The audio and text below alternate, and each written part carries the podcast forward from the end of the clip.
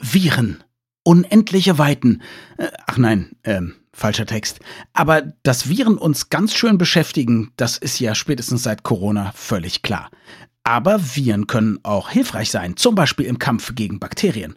Und vor allem wollen wir die Frage klären, wer lebt hier eigentlich mit wem?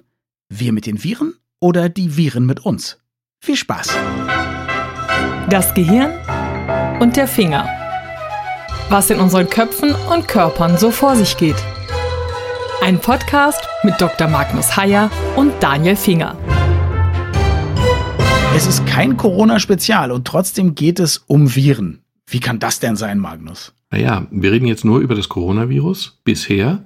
Das Coronavirus ist eine Bedrohung für uns alle. Das Coronavirus ist die böse Seite der Virenwelt, aber das ist nur ein ganz, ganz, ganz, ganz kleiner Auszug aus einer unglaublich faszinierenden Lebensform, die es in sehr, sehr vielen Ausprägungen gibt und die eigentlich die verbreitetste Lebensform auf unserer Erde ist. Und es ist einfach total spannend, sich zumindest mal kurz damit zu beschäftigen, was Viren eigentlich sind, was sie können, was sie nicht können, wo sie uns nützen, wo sie uns schaden, wo sie auf uns einwirken. Die sind einfach über alle Maßen überraschend. Du hast gerade gesagt, das Coronavirus ist das Böse. Aber es gibt ja eine lange Karriere von bösen Viren. Also nicht Corona ist doof, SARS war aber auch nicht so gut. Ich glaube, die Pest war doch auch ein Virus, wenn ich mich richtig erinnere. AIDS nope. ist was, was wir nicht so gerne mögen, oder? Das zumindest ist, ist ein Retrovirus. Also es gibt schon die spanische Grippe, sind alles Sachen, die uns jetzt nicht so begeistern. Ist halt nur nicht genau. so aktuell. Pocken, Masern, Röteln, die genannte Grippe, die spanische Grippe, sind alles Krankheiten, die auch zum Teil erhebliche Todeszahlen gefordert haben, die also seuchenartig über den Globus gewandert sind. Aber das ist eben trotzdem nur ein Teil. Also mhm. wir leiden unter Viren, aber wir profitieren auch von ihnen. Das finde ich spannend. Wie profitieren wir von ihnen? Und ich meine jetzt nicht die berühmte böse Pharmaindustrie, die die Mittel dagegen erfindet, die ich gar nicht so böse finde. Aber ich, Otto Normalverbraucher, wie profitiere ich von Viren? Also zunächst einmal muss einem klar werden, dass die Vielfalt von Viren einfach riesengroß ist. Es gibt eben verschiedene Virus Arten, die haben verschiedene Arten des Erbmaterials mhm. in ihrem Innern, also DNA, RNA, wie auch immer. Also verschiedene Arten des Buchstabencodes sozusagen in ihrem Innern. Aber ausschließlich RNA oder gibt es auch Viren, die richtige DNA haben? Nee, es gibt auch welche, die richtige DNA haben. Mhm. Es gibt verschiedene Arten von Viren mit verschiedenen Hüllen. Also grundsätzlich muss man einmal sagen, Viren sind, das Spannende an ihnen ist, erstmal ist gar nicht klar, leben die überhaupt. Man streitet sich darüber, ob man sie als Lebewesen bezeichnen kann, denn Viren sind im Grunde nichts anderes als Erbgutpakete, die keinerlei Stoffwechsel haben. Die machen eigentlich gar nichts, wenn die einfach nur in der Natur rumliegen, dann liegen sie nur rum. Und erst dann, wenn sie eine Zelle entern, und das können verschiedene Zellen sein, also es können Zellen von Tieren sein, von Pflanzen, Pilze, Algen, Bakterien, wenn sie eine solche Zelle erreichen, wenn sie sich an die Oberfläche anheften können, dann erst erwachen sie in Anführungsstrichen zum Leben. Sie, sie leben nicht, sie haben wie gesagt keinen Stoffwechsel, aber dann spritzen sie ihre Erbgutinformation in die Zelle, die wird günstigstenfalls in der Zelle in deren Erbgutinformation eingebaut und wie so Schadsoftware manipuliert dann dieses Erbgutmaterial diese Zelle und die Zelle fängt plötzlich an, etwas für sie völlig Desaströses zu tun. Sie produziert jetzt unglaublich viele Viren und packt die sogar ein. Also sie produziert das Erbgutmaterial dieser Viren, dann wird das schön verpackt und dann platzt die Zelle auf und entlässt zigtausende oder Millionen von neuen Viren in die Umgebung. In eine Umgebung, die günstigstenfalls wiederum aus Zellen besteht, die diese Viren wieder entern können. Was ich total lustig finde, ist, Leute, die sich mit Schadsoftware beschäftigen, sagen immer, das ist ein Virus, wie ein echter Virus. Und du vergleichst jetzt echte Viren mit Schadsoftware. Wir sind also full circle gegangen, wie die Angelsachsen sagen, einmal im Kreis. Es ist doch genau so. Der Computer ist ja auch sozusagen die Lebenswelt eines Virenprogramms. Genau, bevor du dich jetzt mit IT, sagen wir mal, offenbarst. Darf ich dazu eine ganz peinliche, für mich peinliche Anekdote? Darfst du? Ich, ich habe dann eine, glaube ich, gar nicht peinliche Frage, aber bitte erst die Anekdote. Aber sie ist zu meinen Ungunsten, aber sie ist sehr lustig. Viren in der biologischen Welt und Viren in der Computerwelt sind sich natürlich eben ausgesprochen ähnlich. Ich war mal auf einer Reise mit Journalisten in Russland. Wir haben verschiedene Wissenschaftsinstitutionen besucht, also alles Mögliche. Und dann waren wir in einem Institut, das hieß Kaspersky. Das sagte mir jetzt erstmal nichts, hm, aber das war ein Institut zur Erforschung von Viren und Virenübertragungen und wie auch immer und Schutz vor Viren. Ja. Und ich habe mich in die erste Reihe gestellt, weil ich hielt mich für potenziell kompetent, weil mit Viren kenne ich mich aus. Das ganze Ambiente war ein bisschen merkwürdig. Also es hatte relativ wenig zu tun mit den Laboratorien, die ich kannte. Hm. Kaum Petrischalen, keine Mikroskope. Ja, auch irgendwie kaum Mundschutz und kaum sonst was. Und dann, aber der Humor war wiederum genauso wie in richtigen, richtig, richtigen Laboratorien. Da wurde zum Beispiel gesagt, ja, man solle also die Handys jetzt nicht mit rübernehmen wegen der Infektionsgefahr. Schien mir plausibel, weil Handys sind potenziell eine Virenschleuder. Mhm, so okay. war das aber nicht gemeint. Und erst im Laufe des ersten Vortrags habe ich gemerkt, hier stimmt etwas, aber sowas von überhaupt nicht. Ich bin völlig im falschen Film. Ich habe bis dato gedacht, wir wären in einem biologischen Virenlabor. Viele Dinge stimmten nicht. Also als ich es gemerkt habe, ich habe mich dann wirklich zurück, diskret zurück in die letzte Reihe fallen lassen weil ich gehörte nicht zu denen, die sich in der Materie auskannten, sondern ich gehörte zu denen, die überhaupt nicht wussten, worum es geht. Und ich weiß jetzt auch, wer Kaspersky ist, also zumindest im passiven Gedächtnis. Das war Ach, meine da, peinlichste Fall. Da kannst du dich nicht mehr so gut aus. Nein, kann ich mich plötzlich überhaupt nicht mehr aus.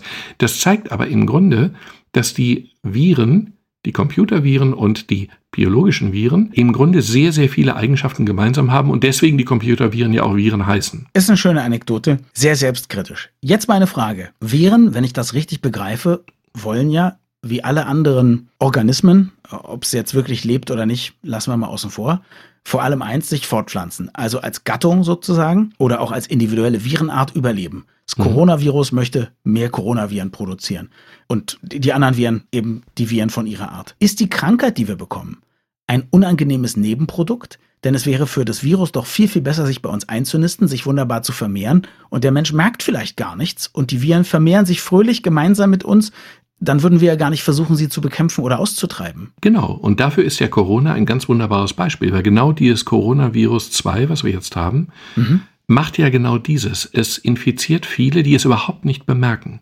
Mhm. Wenn das Coronavirus im Rachen hängen bleibt und nicht tief in die Lunge kommt, dann hast du unter Umständen, naja, etwas Rachenschmerzen, möglicherweise kannst du nicht richtig riechen kurz, Ganz viele Leute bemerken es überhaupt nicht und infizieren andere. Und bei denen, die wirklich krank werden, ist es so, dass die Hauptinfektionszeit tatsächlich der Tag vor Symptombeginn ist.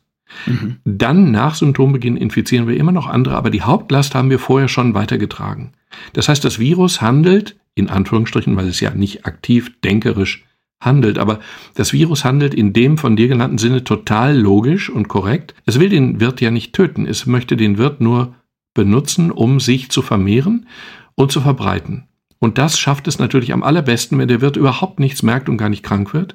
Und genau das tut das Coronavirus im Augenblick ja sehr effektiv. Die allermeisten erkranken nicht schwer bzw. bemerken gar nicht, dass sie erkrankt sind. Und wenn ich das richtig sehe, ist es so, wenn Corona noch erfolgreicher wäre, dann würde das vielleicht sich bei niemandem auf die Lunge schlagen und dann könnte es sich optimal verbreiten. Genau, aber dieses hier ist schon sehr, sehr effektiv. Ich meine, Stell dir vor, du wärst ein Virus. Wie würdest du versuchen, von einem Menschen zum anderen zu hüpfen? Vorausgesetzt, du bist spezialisiert auf Menschen, möglicherweise sogar noch auf bestimmte Zellarten im Menschen. Also du kannst dich mhm. nicht überall andocken, sondern nur bei bestimmten Zellen. Das Coronavirus kann sich offenbar, und das ist ein Teil des Problems, auf wohl verschiedenen Zelltypen verbreiten. Wahrscheinlich, weil es einen gewissen Rezeptor auf der Oberfläche hat, den eben viele mhm. Zellen teilen. Also dieses Coronavirus kann sich im Rachen vermehren, aber wohl auch in anderen Organen, möglicherweise auf der Innenauskleidung von Blutgefäßen und ähnlichen Sachen, was die Sache für das Coronavirus erfreulich, für uns aber eben sehr unerfreulich macht. Aber wie würdest du denn versuchen, von einem Menschen zum anderen zu hüpfen? Na, wenn ich könnte, dann Hautkontakt. Das wäre das Geschickteste. Da muss mich nicht mal jemand einatmen. Hm, Hautkontakt setzt aber voraus, dass zwei Menschen sich berühren.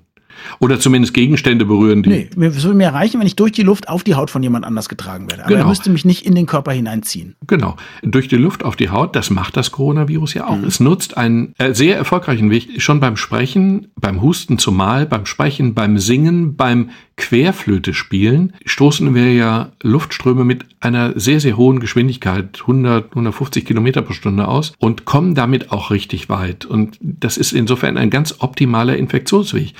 Grippeviren machen das ähnlich. Aber es gibt auch andere Techniken, die auch sehr geschickt sind. Also es gibt Viren, die sich über den Stuhlgang verbreiten. Es gibt Viren, die nutzen Mücken. Es gibt Viren, die nutzen Zecken. Also mhm. es gibt hochspezialisierte Wege, um von einem Menschen zum anderen und eben von einer Zellart innerhalb eines Menschen zu einer zu derselben Zellart bei anderen Menschen zu kommen.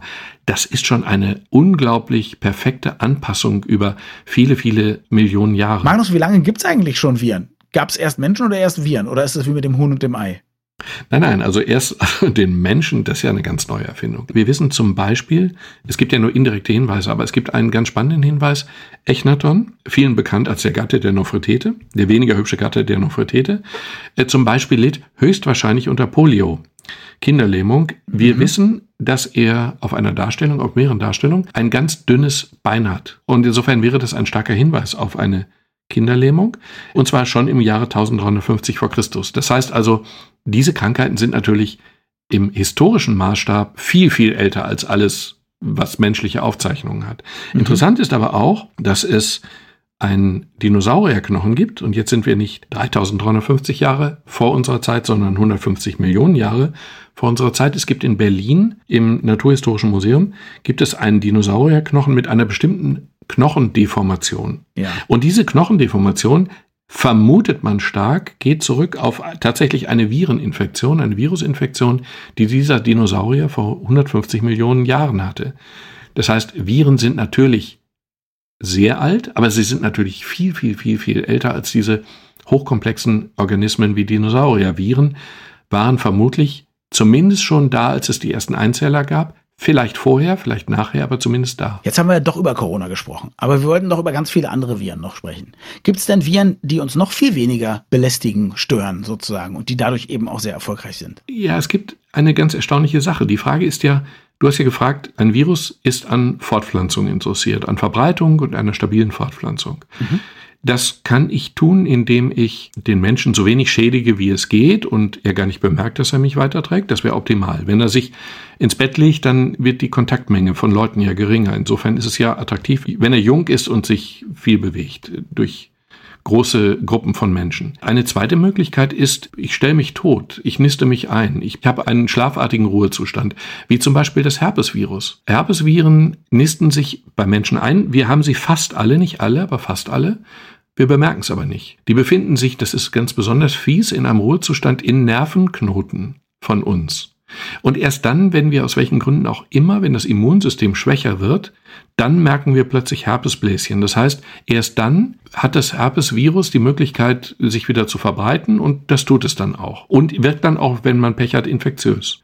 Und es gibt noch eine bizarrere Möglichkeit.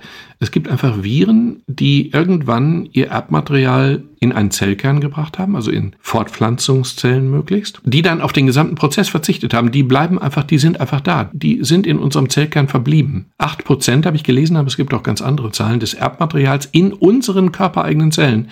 Acht Prozent oder mehr stammen von Viren. Die sind einfach integriert worden. Die haben gar nicht mehr versucht auszubrechen. Die sind jetzt in uns drin, pflanzen sich mit uns fort, sind Teil von uns geworden, sind in diesem Sinne auch erfolgreich und sind sogar wichtig für den Stoffwechsel. Das ist natürlich ganz hohe Kunst, ein Wirt zu entern und dann einfach mit ihm zu verschmelzen, eins zu werden. Aber die sind jetzt praktisch wir. Man kann gar nicht mehr sagen, dass das Viren sind, sondern die sind voll integriert. Ja, oder wir sind Teil der Viren. Also das kann man ja sehen, wie man will. Also sie sind ein untrennbarer Teil von uns oder wir ja. von ihnen oder wer von wem auch immer. Aber wenn wir uns fortpflanzen, pflanzen die sich auch fort. In diesem Sinne haben Viren, haben diese Viren sich ja quasi über die ganze Erde verbreitet. Diese Viren leben vom Nordpol bis zum Südpol in der Forschungsstation. Das ist auch Erfolg. Ja, auf jeden Fall. Ich merke, wie ich sozusagen sofort die Viren vermenschliche.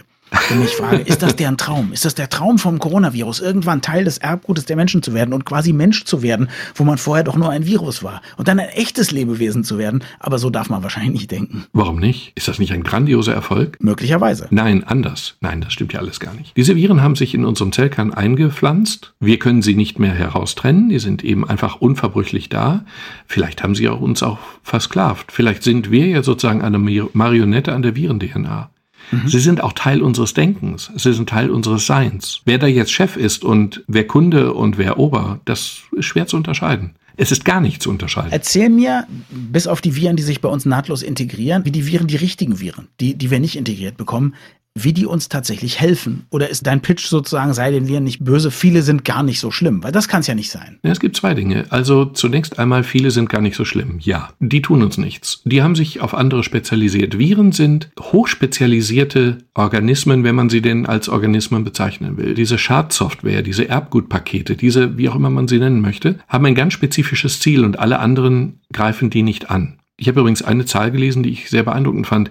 Viren sind so zahlreich, dass wenn jedes Virus groß wie ein Sandkorn wäre, was es nicht ist, wenn jedes Virus groß wie ein Sandkorn wäre, dann wäre unsere Erde überall, zu Wasser und zu Land, von einer 15 Kilometer dicken Sandschicht bedeckt. Wow. In Wirklichkeit sind sie 10.000-fach kleiner, aber es zeigt zumindest, dass sie schlicht überall sind. Zu Wasser, zu Lande und in der Luft. Viren sind überall. Und diese Viren sind eben nicht mathematisch, aber eine gefühlte unendliche Vielfalt.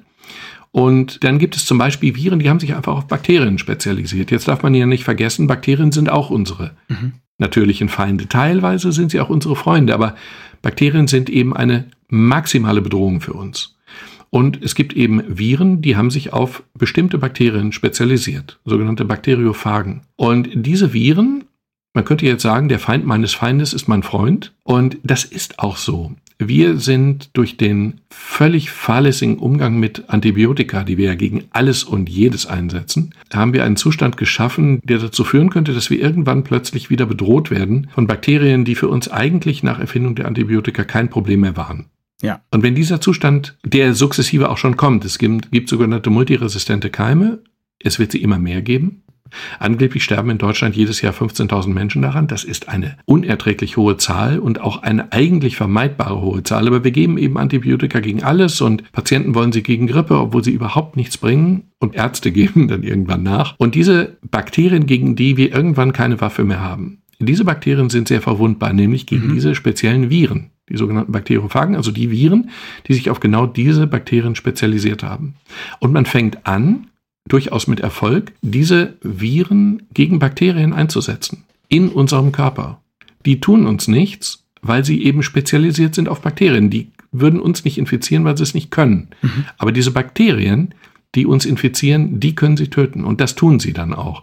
Und insofern können diese Viren, diese speziellen Viren zum Beispiel, unsere Freunde sein, weil sie gegen unsere Feinde agieren. Ist das nicht ein Bereich der Forschung, den man noch viel mehr fördern und nutzen sollte? Das klingt doch nach einer, nach einer super Methode. Oder hat man Angst, dass das Virus dann möglicherweise nicht nur Bakterien tötet, sondern auch irgendwas anderes in unserem Körper anstellt und wir uns alle in Zombies verwandeln? Die Angst hat man natürlich. Deswegen muss man sehr vorsichtig agieren, weil man darf eben nur Viren benutzen, die definitiv und ganz sicher niemals eine Gefahr für den Menschen für die Zellen, für irgendeine Art von Zellen sein mhm. würden. Übrigens auch keine Viren, die eine Gefahr für Bakterien sein könnten, die für uns lebensnotwendig sind. Die Bakterienwelt ist auch aus menschlicher Sicht einzuteilen in gefährliche und ungefährliche, neutrale und lebensnotwendige. Und wenn diese speziellen Viren jetzt Bakterien töten würden, die wir zum Leben brauchen, dann sieht es auch nicht gut aus für uns. Das heißt, man muss sehr, sehr vorsichtig vorgehen, aber es ist ein ganz wunderbares Tor, was sich da zum Teil schon geöffnet hat, mit dem wir eben gegen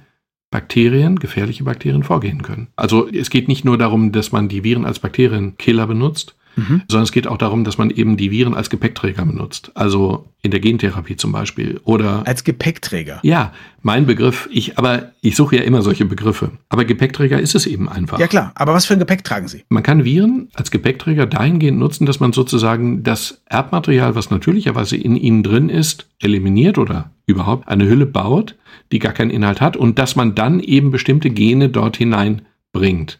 Und die Viren dann sozusagen als Gepäckträger dahingehend benutzt, dass sie in den Körper gebracht werden und dort bestimmte Zellen befallen. Mhm. Und genau das ist das Prinzip zum Beispiel einer Gentherapie, weil wenn du eine bestimmte Krankheit über eine Gentherapie heilen willst, dann versuchst du ja kranke Gene oder fehlende Gene in ganz viele Zellen hineinzutragen. Und das kannst du natürlich nicht, indem du eine Spritze ansetzt und viele Milliarden Male in, einen, in einem Körper etwas in den Zellkern injizierst. Das kannst du nur tun, indem du eben Viren benutzt, die diese Gene, die fehlen, in diesen Körper hineintragen und dann in Körperzellen hineintragen. Und genau das wird auch tatsächlich schon erfolgreich gemacht. Die Viren sind in dem Fall ein ungefährlicher Gepäckträger, weil sie keine krankmachenden Gene im Gepäck, sondern sie haben eben nur heilende Gene im Gepäck. Magnus, lass uns über Sex sprechen. Aber gerne. Weil ich glaube, Viren mögen Sex. Also Menschen oft auch, aber. Nein, das ist Gott sei Dank oder leider falsch. Also Viren wissen nicht, was Sex ist. Was? Sex ist ja im Grunde nur der Versuch, Gene auszutauschen für die nächste Generation. Das schaffen Viren auch mit ein paar Tricks, manchmal, aber die haben definitiv keinen Sex. Aber sie zwingen uns zum Sex. Beziehungsweise es gibt Wissenschaftler, die behaupten, dass wir keinen Sex hätten, wenn es keine Viren gäbe. Warum ist das so? Viren, die uns befallen, Viren, die uns krank machen, Viren, die uns töten könnten, erhöhen den Evolutionsdruck. Also wir müssen unser Immunsystem, wir müssen unsere Abwehr, wir müssen unseren Körper auf diese Viren einstellen durch Veränderungen. Mhm. Und die effektivste Art der Veränderung, der Veränderung in die nächste Generation hinein, ist Sex. Und der Versuch, meine Gene mit denen meiner Frau zu vermischen und dann eben ein neues Lebewesen in die Welt zu setzen, was andere Eigenschaften hat. Und dann stellt sich irgendwann raus, ob diese Eigenschaften zum Beispiel gegen Viren, aber auch gegen alles mögliche andere, besser oder schlechter sind. Das ist Evolution. Sind sie schlechter? Ganz schlecht. Aber sind sie besser? Dann ist das möglicherweise eine Chance, gegen diese Viren durchzukommen und zu überleben. Und insofern kann man die These aufstellen, dass Viren den Evolutionsdruck beim Menschen, also Vorläufer Säugetieren, so erhöht haben, dass Sex notwendig wurde. Insofern verdanken wir den Viren unsere Sexualität. Also das ist eine Begründung, die ich total ablehne. Dann müsste man ja auch Krieg und Umweltverschmutzung danken dafür, dass sie den Evolutionsdruck erhöhen. Gehe ich nicht mit.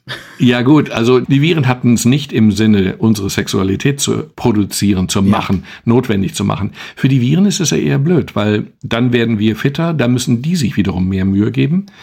Aber im Kern ist die These, dass wir ohne Viren möglicherweise, möglicherweise, es gibt auch Bakterien, es gibt auch andere Gründe, es gibt viele Gründe, aber dass wir ohne Viren möglicherweise keinen Sex hätten, hochplausibel. Du hast gesagt, Viren interessieren sich nicht für Sex. Ähm, die wissen nicht mal, dass es Sex gibt. Und trotzdem werden so viele doch nur beim, bei sexuellen Handlungen übertragen. Ja, das gibt's auch, aber es gibt ja eben auch die über Mücken, Zecken oder was auch ja, immer. Ja, natürlich. Aber was ist denn mit den anderen? Ist es zufällig so, dass die dabei übertragen werden? Ist es auch quasi nur Evolution bei der Arbeit? Es ist Evolution bei der Arbeit. Sex ist halt einfach eine, naja, der Austausch, der Austausch von Körperflüssigkeiten. Flüssigkeiten finden Viren gut und Körper finden sie eben auch gut und Austausch finden sie ganz hervorragend. Insofern ist das ja der natürlichste aller Verbreitungswege.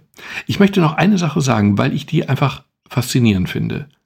Viren hatte ich ja am Anfang gesagt, Viren sind eigentlich keine Lebewesen. Viren sind eigentlich nur eine Schadsoftware. Viren sind Erbgutpakete, die Zellen brauchen, um sich zu verbreiten. Mhm. Und es ist eine total interessante, auch fast philosophische, aber jedenfalls umstrittene Frage, wo diese merkwürdige Art des Lebens oder Nichtlebens herkommt. Also meine plausiblere These wäre natürlich, sie sind sozusagen eine Schwundstufe. Der Begriff ist jetzt von mir und vielleicht ein bisschen hingegossen. Ist aber ein schöner Begriff. Eine Schwundstufe einer richtigen Zelle. Mhm. Also es ist sozusagen die billigste Art der Fortpflanzung.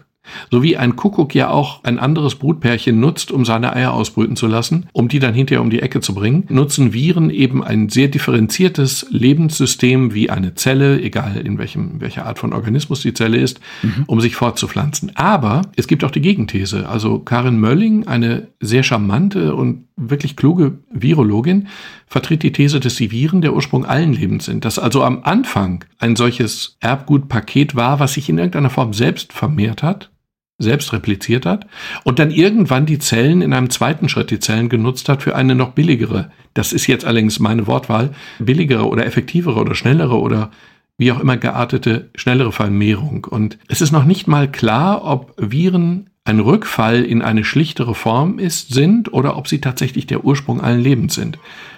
Eine interessante und am Ende überhaupt nicht beantwortbare Frage. Danke fürs Zuhören und bis zum nächsten Mal. Wir freuen uns immer über Feedback an mail.gehirnfinger.de.